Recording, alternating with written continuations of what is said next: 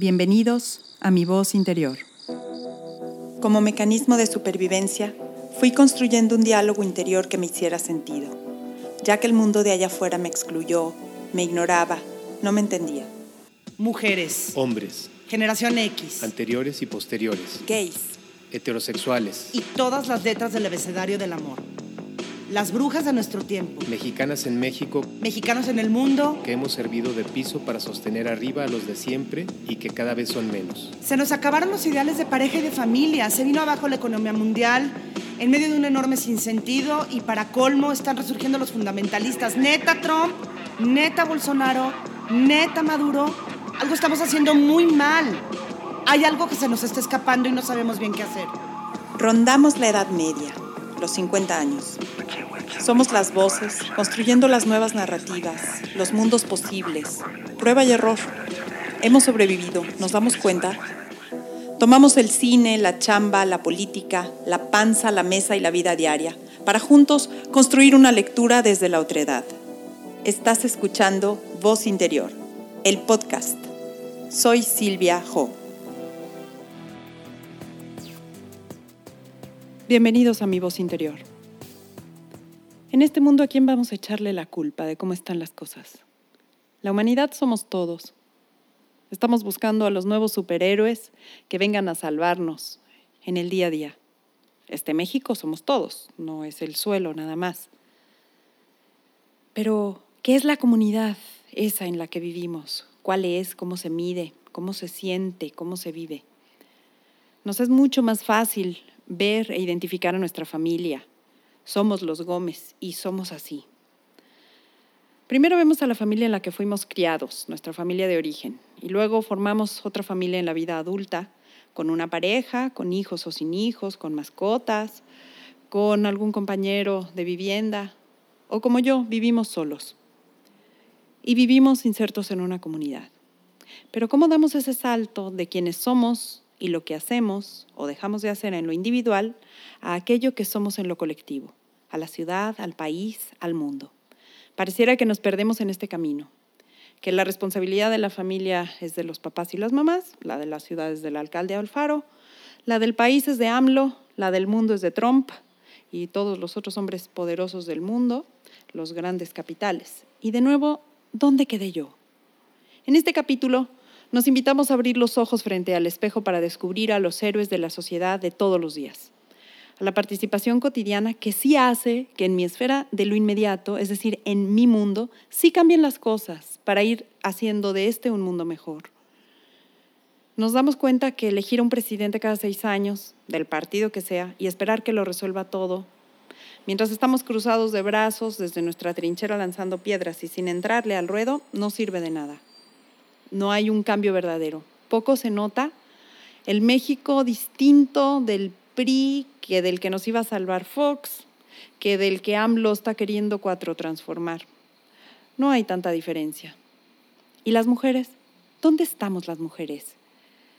Las que estamos criando, las niñas de hoy, las que están dejando de ser niñas, las veinteañeras, las millennials, las generación X como yo, las mujeres mayores que con su sabiduría aún están vivas y compartiéndonos, ¿Qué estamos haciendo por transformarnos a nosotras mismas y transformar este destino que heredamos? Voy a contestar esta pregunta yo hoy. Yo estoy hoy hablándote, grabando este podcast, haciendo escuchar mi voz para que resuene con otras voces diversas y semejantes bueno, sí, me tomé unos cursos de eh, capacitación para aprender a manejar las apps y conectar los micrófonos y la consola y estar grabando desde mi estudio. Me regresé a la escuela de escritores para pulir mi forma de expresión. Estoy, estoy coacheando mujeres jóvenes en sus primeros pasos al mundo laboral, tan masculino en el que estamos metidas, desde la sororidad más consciente posible. Esta palabra tan de nuestros tiempos, que significa solidaridad entre las mujeres y que todavía estamos apenas empezando a utilizarla, pero sobre todo a volverla filosofía. Estoy acompañando a mis dos hijas, adultas jóvenes, en el mundo del arte a Inés y en la sociedad civil por el medio ambiente y por la civilidad a Ana Paula. Colaboro en un equipo de trabajo organizado de la sociedad civil, en donde convocamos a académicos y a actores de la sociedad para ser un contrapeso y una voz de diálogo frente al gobierno. Acompaño a mis amigas durante sus decepciones matrimoniales, mientras los hijos se van, cuando los maridos fallan, cuando nosotras dejamos de mirarnos a nosotras mismas o se nos había olvidado hacernos las preguntas más esenciales. Estoy tratando de hacer un silencio para escuchar mi propia voz y hacerla escuchar para que tú la puedas estar escuchando esta mañana. En el siguiente segmento, Carlos Ríos, querido amigo, nos platica desde el norte su experiencia como hombre gay viviendo en Toronto y nos comparte con toda transparencia cuál ha sido su trayectoria y cómo es que él colabora con la comunidad LGTBQ. No te vayas, estás en voz interior.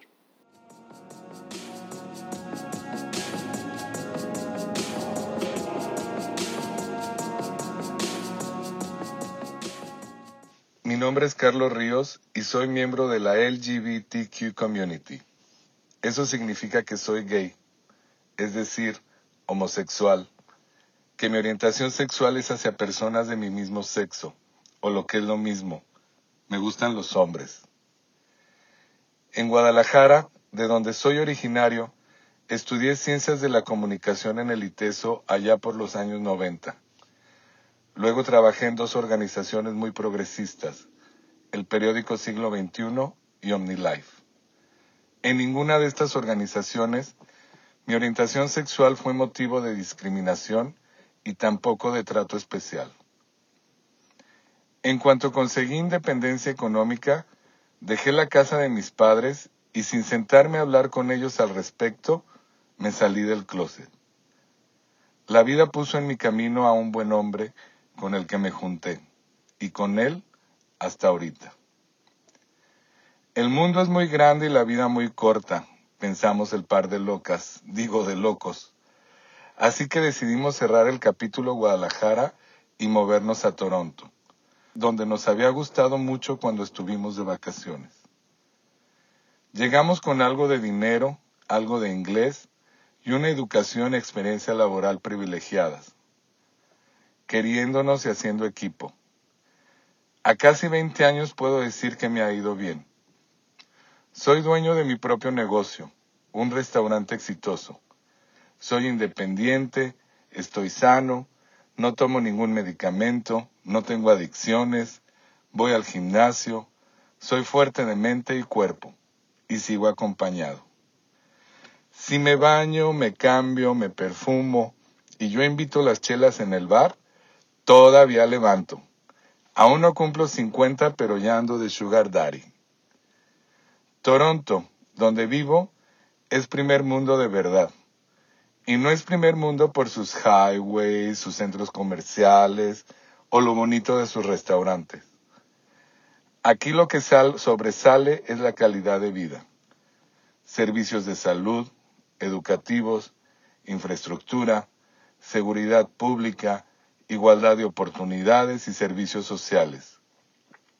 Eso es el verdadero primer mundo. La oferta de servicios sociales y la accesibilidad a los mismos. A mayor grado de desarrollo de un país, mayor es el nivel de asistencia y seguridad social de sus habitantes. A principios de los años 80, los gays nos comenzamos a caer de parados. Moríamos por docenas, por cientos, por miles. La epidemia del SIDA nos tomó desprevenidos y por sorpresa. La poderosa y rica Norteamérica integrada en ese entonces solo por Canadá y Estados Unidos, se organizó y se puso a trabajar. Ninguna otra comunidad social en el mundo ha logrado más alcances en tan corto tiempo como la LGBTQ norteamericana. Recursos para la investigación, desarrollo de medicamentos, acceso a tratamientos y servicios médicos, vivienda y alimentación, asistencia psicológica, educación y reentrenamiento sexual, relaciones gubernamentales, corporativas y civiles. O nos organizamos y trabajamos en equipo o nos seguimos muriendo, fue la consigna. Y la negociación, el más importante instrumento de conciliación. Por casi tres años fui voluntario en el centro comunitario de la LGBTQ. Cocinaba para los homeless, muchos de ellos gays como yo, algunos mexicanos como yo. Cuando llegué a Toronto sabía de diseño, de telas y productos para el cabello, de música, de chelas y bailes hasta el amanecer. Como voluntario en el centro comunitario de la LGBTQ, aprendí a conocer y a entender mi comunidad, a integrarme y a sentirme útil. Ubicado en el Gay Village, mi negocio ha crecido gracias al apoyo, primero, de los miembros de mi comunidad y al mismo tiempo de todo Toronto. Sirvo comida mexicana. En mi mesa hay lugar para todos los que puedan pagar. A casi ocho años, Muchos recién llegados a Toronto han pasado ya por mi cocina, mientras completan sus estudios, aprenden inglés y se adaptan a su nueva vida. Mi casa es incluyente, es diversa, es plural e igualitaria. Cuando uno de mis chiquillos encuentra algo mejor en su camino, les pido que si me van a recordar, lo hagan como aquel el que siempre los trató igual, como me enseñaron en mi casa como me ha tratado la vida y como yo lucho porque sean las cosas iguales para todos. En Toronto, Carlos Ríos.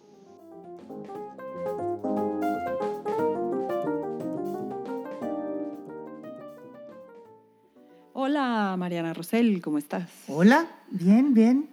Estamos en el segmento de cine y televisión. Sí. Y estamos hablando el día de hoy de un tema que nos hace reflexionar sobre nuestro papel individual y nuestro papel frente a la comunidad o el papel colectivo de cómo es eso que nos toca hacer a cada uno de nosotros, que no lo va a hacer nadie más. Sí, que aparte siempre las situaciones, ¿no? O la, o la, mm, la vida misma te va poniendo como, como siempre esas oportunidades de ser un héroe anónimo o ser alguien que va a sacar a flote el barco que se está hundiendo, aunque sea de la manera de la manera y de la forma más cotidiana, ¿no? Y qué bueno que dices esto, eh, este, a lo mejor ya ni tan anónimos, ¿no? O sea, esto, estos héroes en la vida cotidiana, yo lo dejaría más, más así, Hoy por hoy las redes sociales nos permiten no ser anónimos. Exacto. A lo mejor antes no se sabía lo que hacíamos, pero hoy nos tomamos la selfie, lo subimos a la red y así sea que estamos este, barriendo o como me pasó el fin de semana que mi comunidad se hizo la brigada por la vía del tren y entonces muchos estaban ahí nomás o estábamos para tomarnos la selfie, como ah. para que, para que vean que sí jalo con mi comunidad, ¿no? que sí jalo y que vine. Y que al final del día sí hay una sensación increíble de solidaridad en torno a que todo mundo podemos agarrar una escoba siempre. O sea, el instrumento escoba es un instrumento de todo mundo y, este, y cómo colaborar con la comunidad de una manera en la que una tarea de recuperación como tan sencilla como barrer eh, nos, nos, vuelve solidarios frente a una chamba tremenda de la mañana, ¿no? Entonces, este, y estaba lloviendo y de todos modos no se, no se disipó la, la concurrencia. Éramos cerca de, no sé, más de 500 personas ahí. Muy bien. Muy bonito y la verdad es sí creo que cada vez hay más actividades, cada vez hay más un llamado a la acción y cada vez hay más una participación, como tú decías, de los héroes de la vida cotidiana. Totalmente, o sea, como un, un no nada más que se quede ahí, ¿no? Que verdaderamente se hagan se haga real, pues. Totalmente. Y bueno, en este tema de los héroes, Mariana, ¿qué, qué película vamos a...? Fíjate, a mí, me, a mí me, gusta mucho como para este tema eh, la película de Hancock, eh, esta película de héroes, superhéroes con poderes extraordinarios, como todos los superhéroes, pero que se niegan a hacerlo o que están renuentes a hacerlo o rebeldes con su situación mm, por demás mm, implícita que de alguna manera no pueden deshacerse de ella. Que tarde o temprano tienen que salir a hacer su Tarde o temprano tienen que salir a, hacer su trabajo, a hacer su chamba de superhéroes y a salvar al mundo con jeta y refunfuñando es un Will Smith extraordinario, con una Charlize Theron igual de deliciosa y un incomparable Jason Bateman que, bueno, Adoro a Jason Bateman. bueno, o sea, yo lo amo sin control, pero yo, yo lo amo de que quiero que sea mi marido, ¿sabes? es que es el, el prototipo de Bueno, marido. O sea, me quiero morir. Sí, es, pero- es todo lo bueno que Y puede es el ser un marido hombre. de Charlize Theron en la, no- Eh, en bueno. la película. Y Charlize Theron es lo máximo, o sea... El personaje de Jason Bateman es un muy simpático y muy... Es un, es un asesor de imagen. Es un, es un tema de, de, de RP y de, y de pulir la imagen de aquel superhéroe que es Will Smith, que necesita limpiar su imagen porque es un desastre. Es borracho, es flojo, es malviviente, es... Hace las cosas que de superhéroe, pero deja un desmadre detrás. O sea, bueno. Sí. Entonces es así como, chin, o sea, es- están atacando a una niña. Bueno, ok, ahí voy. Y, pues lo tiene que hacer, ¿sabes? Como, entonces es un poco así como, como, muchas veces así somos todos en la vida real, pues. Eso sea. es justo lo que te iba a decir. Como al final es una metáfora bien bonita, Sí. con un tono que nos alude en la vida cotidiana. Y Total. es de decir, a ver, pues al final del día, la realidad que tenemos hoy la Sí. construimos nosotros. Y para donde voltees, hay algo que hacer. Hay algo que mejorar. Y hay algo que mejorar. Y algo que a lo mejor está en nuestras manos. Bueno, y alguien que mejorar que es nosotros mismos. Exacto. Y esa responsabilidad, pues la tenemos todos. Claro. claro, Todos. Claro. La película es deliciosa. Sí. hay que verla. Y bueno, y también alude a... Una película un que ya, más- ya tiene sus añitos, ¿no? Es de 2008, Sí, ya sí, tiene no más es de nueva 10 pa' años. nada. Sí, pues, pero, ya pero es un 10, tema 11 años, sí. así, exacto. Y pensando en este rollo de los, de los superhéroes que, que se descubren, yo pensé también en esta película de Unbreakable. El- Más vieja todavía. Mucho más vieja. Esta película Sí. es de 2000. Es esta película este, de Bruce Willis y, y Bruce Samuel L. Jackson, Sí. donde de hecho forma parte de esta trilogía, que la tercera eh, Acaba de ya salir, ¿no? Es, de este año. Es de este año, que es Glass. la yo no vi las... Yo esas no... Sé de qué me estás hablando, pero... Yo vi las tres Ah, y la- mi favorita es por mucho Unbreakable. La verdad es que me parece que es igual, es una, es una película donde el tema es, eh, hay, un, hay un antihéroe que Sí. es el hombre que se rompe, que es el Mr. Glass, ¿no? Porque Sí. tiene una, una condición en los huesos que desde niño Literal. todo el tiempo se está rompiendo. Eso sí lo sé y sí lo vi. Y él descubre Sí, como si hay uno en un universo que siempre se rompe, ha de haber en el universo un antagónico que es que nunca se rompe. ah, y por eso el, unbreakable. el unbreakable, ¿no? Entonces empieza a darse a la búsqueda Eh. de encontrar a aquella persona en el universo que nunca se enferma, nunca se ha, ha sobrevivido los accidentes masivos y demás. Tremendo. Tremendo. Entonces, y muy bonita, digamos, como la, el despertar de conciencia del personaje de Bruce Willis, que me gusta muchísimo porque hace una complicidad total con su hijito, que es un niño como de 10, 11 añitos, donde el hijo se empieza a dar cuenta de los poderes del papá, él es el que los descubre, Sí. él es el que se los pone de cara y de frente, y Bruce Willis está como en la evasión total, en la negación total, y empieza a darse un día en el que empieza a decir, pues sí, tengo poderes, tengo una fuerza extraordinaria, es verdad, soy un humano súper extraordinario. y lo tengo que aplicar para el bien mío y de y tengo que ayudar a los demás, ¿no? Y entonces es esta complicidad con el hijo, empiezan los encabezados en el periódico a salir y entonces le muestra el periódico al hijito, pero la esposa no se podía enterar porque no podía con el tema y demás. Ajá. entonces, también una Las voy película... a ver. Sí, que en ese sentido, este, y, y bueno, a mí de la trilogía es por mucho mi favorita, este, creo que... eh, Y la la- tercera concluye bien, ¿no?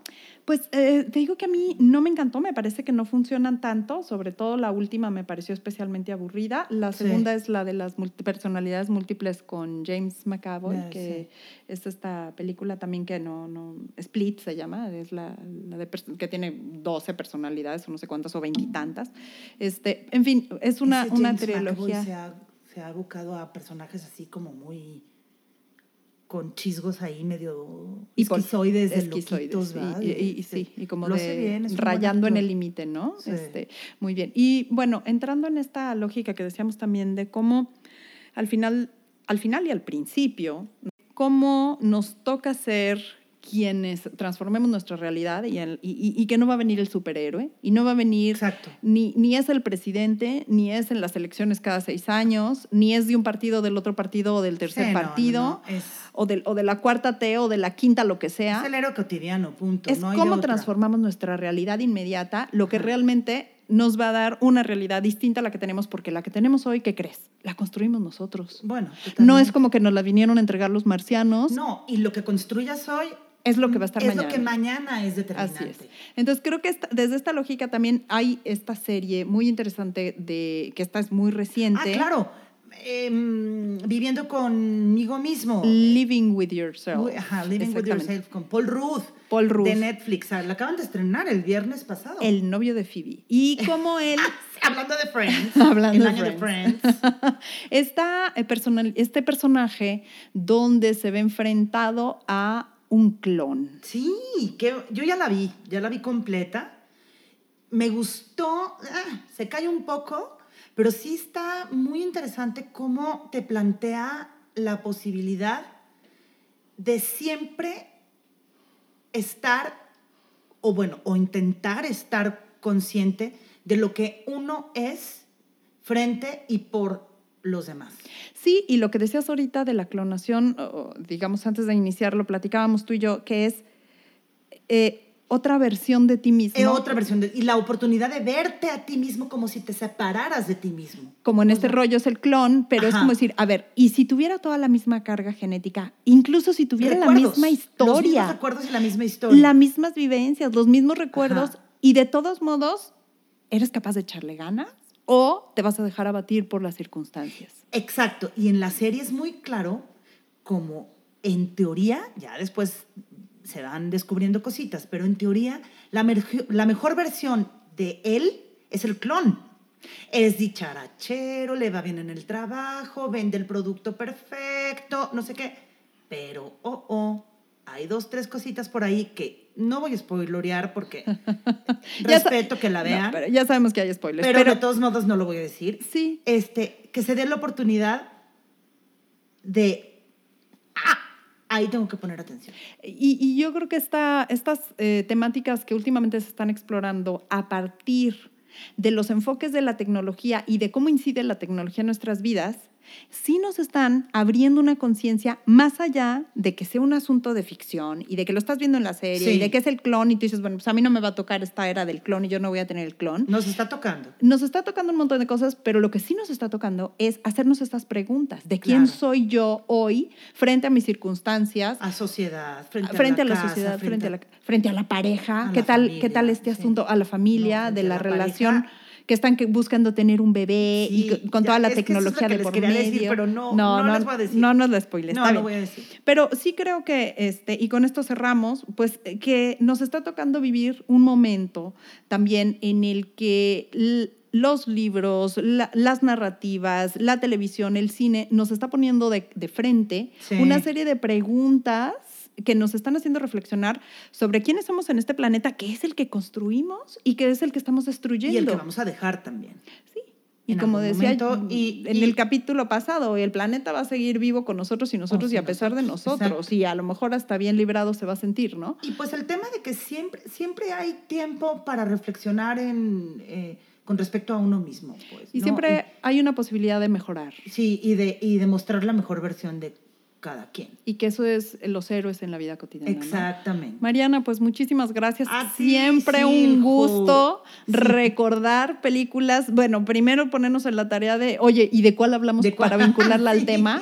Y pero Eso por otro lado, como de reflexionarlas frente al tema y como de darnos la oportunidad de compartirlas mutuamente eh, en cómo nos han significado las películas en los distintos momentos de, lo- de la vida y ahorita rescatarlas. Muchísimas gracias, Mariana Rosell. bye, No te pierdas el siguiente segmento. Estás en Voz Interior. Chao. Libertad. Minicuento por Juan José Arreola. Hoy proclamé la independencia de mis actos. A la ceremonia solo concurrieron algunos deseos insatisfechos, dos o tres actitudes desmedradas. Un propósito grandioso que había ofrecido venir envió a última hora su excusa humilde. Todo transcurrió en un silencio pavoroso. Creo que el error consistió en la ruidosa proclama, trompetas y campanas, cohetes y tambores. Y para terminar, unos ingeniosos juegos de moral pirotécnica que se quedaron a medio arder. Al final, me hallé a solas conmigo mismo, despojado de todos los atributos de caudillo. La medianoche me encontró cumpliendo un oficio de mera escribanía.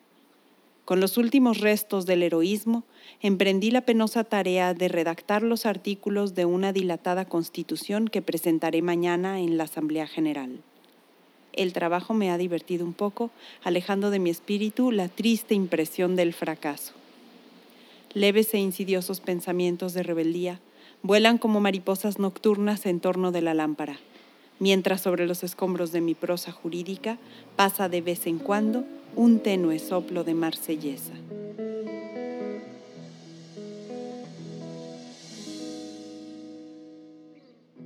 ¿Y tú qué estás haciendo por cambiar este mundo? ¿A quién estás salvando, superheroína de la vida cotidiana? Compártenos cómo nos ayudamos unos a otros. Síguenos en Facebook, arroba Voz y pasa la voz. Esto fue Voz Interior. Gracias por escucharnos. Síguenos en redes sociales, nos encuentras como Voz Interior MX. Escríbenos, suscríbete e invita a alguien más. Todos los jueves, un nuevo capítulo a las 6 de la mañana.